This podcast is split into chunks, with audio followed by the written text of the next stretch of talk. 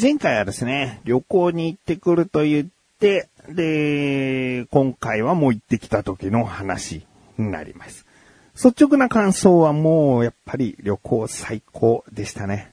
うーん、あの、いつもと違う空間に泊まる、ね、家族と過ごす。もう、なんかリフレッシュされてね、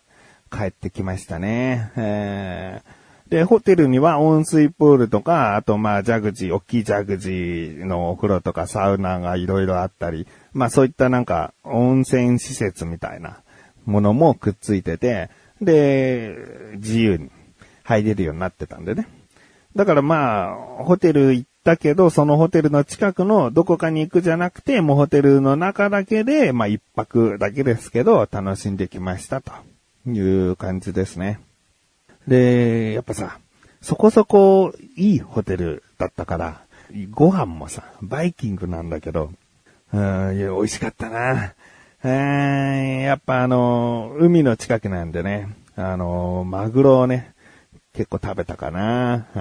うん、もう他にもさ、いろいろなものが食べ放題でもあったから、もうすごいこう、書き込むように食べちゃったね。うん、で、まあ、あとは、まあ、部屋がね、えー、前回言ったように、こう、天井の高い、開放感のある部屋を予約したんで、行ってみたらね、それはまあ、ちょっと、何度も写真撮っちゃったし、うん、もうさ、天井高いと、普通の蛍光灯じゃないもんね。こう、くっついてるのが。あの、よく、なんだ、なん、施設のロビーみたいな、うん、ぐらいの高さあるから、こう壁に埋め込まれた、こうなんか電球みたいのがいっぱいこうついてて。うん、だから、そこで寝るんだけど、ベッドもあって。で、そこでベッドで横になるとさ、もうなんか、どっかのロビーでゴロンってしてるんじゃないかって思っちゃうぐらい。うん、なんか部屋って感じがしなかったんだけど。うん、でもね、すごい良かったんだよね。で、なんかさ、ちょっとこう、なんかネットでいろいろ見てたらさ、天井の高い部屋はお化けが出やすいとかさ、なんかいらんことは、こう、情報入れちゃってね。うん、でももう、絶対にせっかくのあれだから、天井の高い部屋で寝るぞとは思ったけどね。うん。別の部屋にもベッドが2つあって、で、その部屋は普通のこう天井の高さなのね。だから、そこに2つ、で、天井の高い部屋には、またクイーンの大きなベッドが、えー、2つあって。うち家族4人だから、それぞれこう割り振るんだけど、まあ僕は優先的にその天井の高い部屋のベッドにしてもらえて。で、次男と神さんが、うん、なんか、まあ次男一緒に寝たいってことだから、その、まあ、天井の低い部屋がす一気になんかグレード下がったような言い方になっちゃうけど、でももうしっかりとしたね、うん、いい部屋の、うん、それでもいい部屋のベッドだから、うん、そこで寝るってなって。で、長男と僕が天井の高い部屋ね。うん、で、寝ることになったんだよね。うーん、まあ、その、寝起きだなんだって話はですね、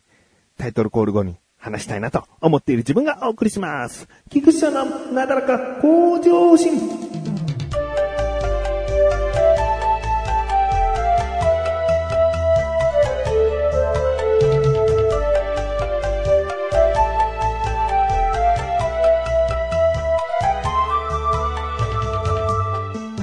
そうだ。ホテルに行く前に、チェックインが3時から4時だったんで、お昼ご飯をどっか近くで食べようってなって、で、お昼ご飯こう探してたら、まあ、いい感じの、えー海辺にあるカフェがあったんで、で、そこ行こうって言って行ったらさ、空いてたんだよね。ああ、よかったと思っ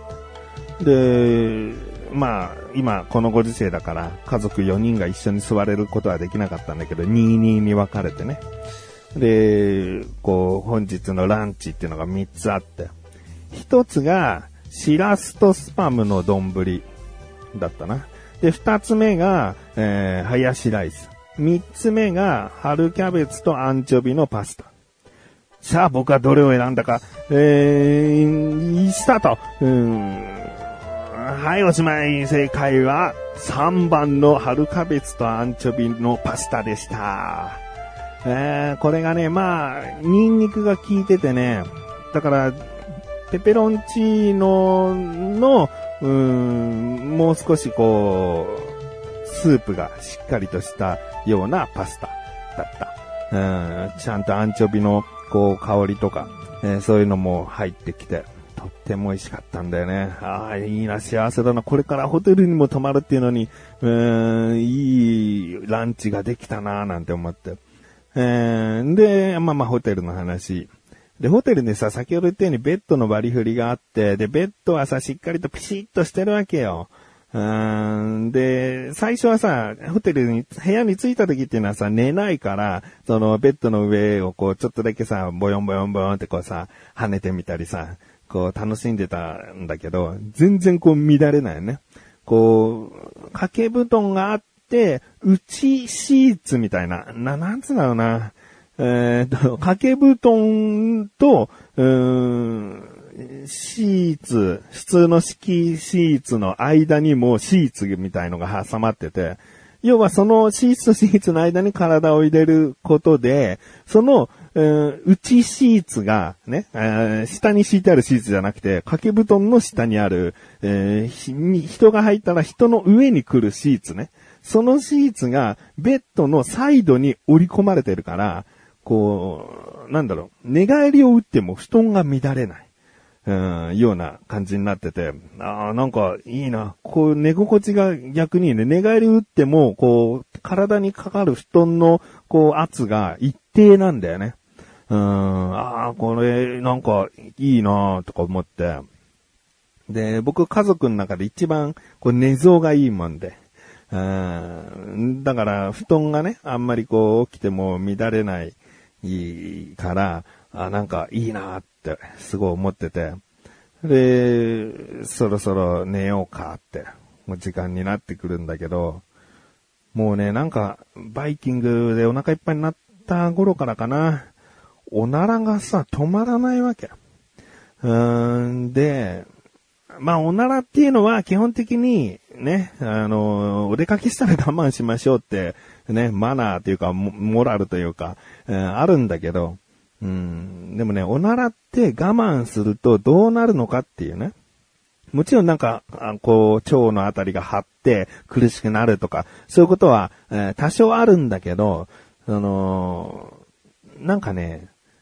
口臭もね、やっぱ影響してくるみたいな。口臭と体臭も、こう、おならが臭い場合ね。臭いおならをしない場合は平気みたいなんだけど、臭いおならの場合は、口臭や体臭に影響してくるらしいんだよな。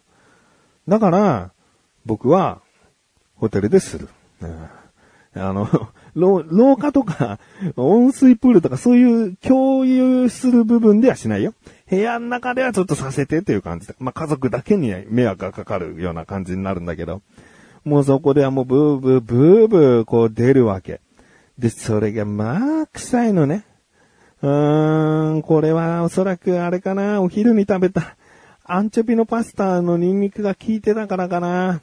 えー、臭いおならっていうのはニンニクとかね、玉ねぎとか、まあよく言うのはお肉系だよね。そういったものを食べると結構臭いおならが出やすいみたい。だから、匂いの少ない、うんまあ匂いのないおならをする方は、うんもうすごい野菜をね、うまく取り入れて、玉ねぎとかをむしろ抑えたりとかね、してらっしゃるのかもしれないね。うん、あとコーヒーもね、なんかすごくいっぱい飲むと、消化不良で、こう、悪臭の原因になるらしい。うん、だからまあ、いろいろとね、匂いの原因っていうのはあるけど、まあとにかく僕は今おならが臭いのにいっぱい出るという状態。うん、バイキングの食べ方も悪かったな。よく噛んで食べる。ね、ゆっくり食べる。この二つ守ってるだけでおならの出具合全然変わるだし、僕はもう全く逆。よく噛まない。早食いっていうもう、そんな状態だったもんで。いやーもうおならが出る出る。うん。でもまあまあまあ、あの、すごい臭いけどもね。うん、もう夜も 遅くなってきて、そろそろ寝るぞつって。で、みんなベッドに入ってさ、もう、すごいいいわ、心地いいわけ。ね、もう上を見るとさ、さっき言ったみたいにロビーのどこかにこう、転がされてるんじゃないかと錯覚しちゃうんだけど、でももうすごく、うん、寝心地が良くて。で、あ、そう、カーテンをね、開けっぱなしで寝ようと。そこはもう景色がさ、オーシャンビューだからさ、もうすごく景色がいいから、日の出が見たくって。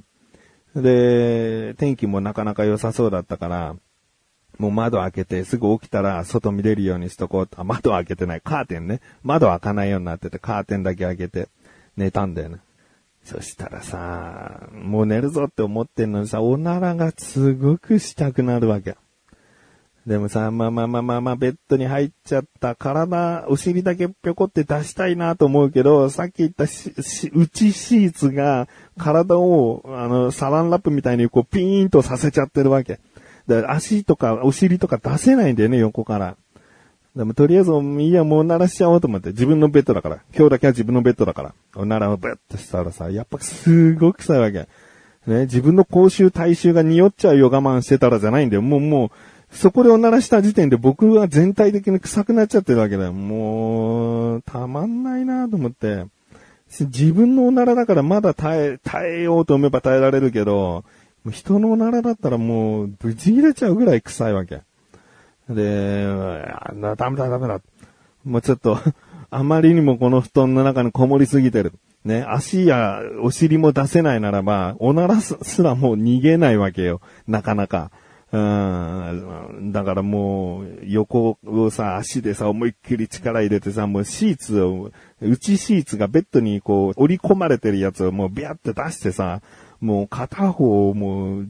解放させたわけ、バッて一気に。おならっていうのはバカだからもうバーって一回やればさ、変な気流に乗ってさ、匂いって結構飛び散んだよね。で、またバサーって布団かけて、もうこれで寝れるぜと思ってさ、さ、またおならしたいと思って、もうまたおなら出すんだけどさ、で、同じ方向でビャーってこうまたさ、布団まくり上げてさ、もう早くおならの匂い出てけと思ってさ、で、なんかそんなこんなやってたらさ、もうなんか、なかなか寝つけなくて、で、僕寝たのが3時半ぐらいで、で、日の出ってどうやら、僕最初5時半にセットしてたんだけど、全然遅いよね。神さんに起こされて4時半だったわけ。だから実質1時間ぐらいしか寝れてないんだけど、えー、何？つってさ、神さんに起こされて、日の出見たいんでしょ？つってあ見たい見たいっつってさ、日の出見て、ああ、すごい、綺麗つってさ、写真パシャって撮ってさ、そのままね、もう一回 ベッドに入ってさ、寝れたんだけど、まあでも、6時半ぐらいに起きたのかなうん。で、おはよう、つってさ、みんな家族全員も起きてて、おはよう、つって。もう僕のベッドが一番乱れてたね。あもう、おならを何度も何度もこう出したりしてたから、一番寝相の悪い感じになっちゃった。一番寝てもないのに。で、あ、そうだそうだ。日の出の写真撮ったなと思ってさ、スマホこう見たらさ、自分も寝ぼけてるせいかさ、写真もボケてて。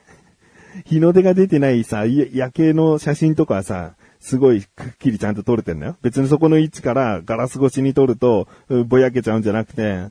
なんかもう、わかんない。気分がスマホに乗り移ったのかもしれない。ぼやーんとした日の出の写真だけがスマホに入っていた。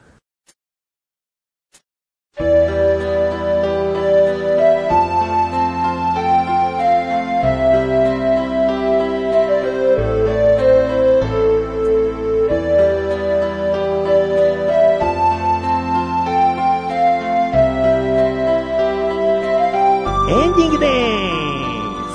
まあまあまあ、あの、おならはいろいろ、おならの話とか布団の話、ね、いろいろありましたけど、本当に楽しかったのでね、もう来年また同じところでもいいぐらい行きたいなと思っております。ということでお知らせです。このなだらかご女子が配信されたと同時に更新されました、小高菊池の小高ルチャー聞いてみてください。今回は、えー、ストレスの話だったり、小高が一人で鎌倉に行った話、ああとは、この番組でも話したけど、最近僕はお弁当作りをしているよという話をだかとしてみました。気になるという方はぜひ聞いてみてください。ということで、なだらかご女子は毎週水曜日ご指導すると、また次回お会いいた菊池されたメガネたまにでもあるよ。お疲れ様です。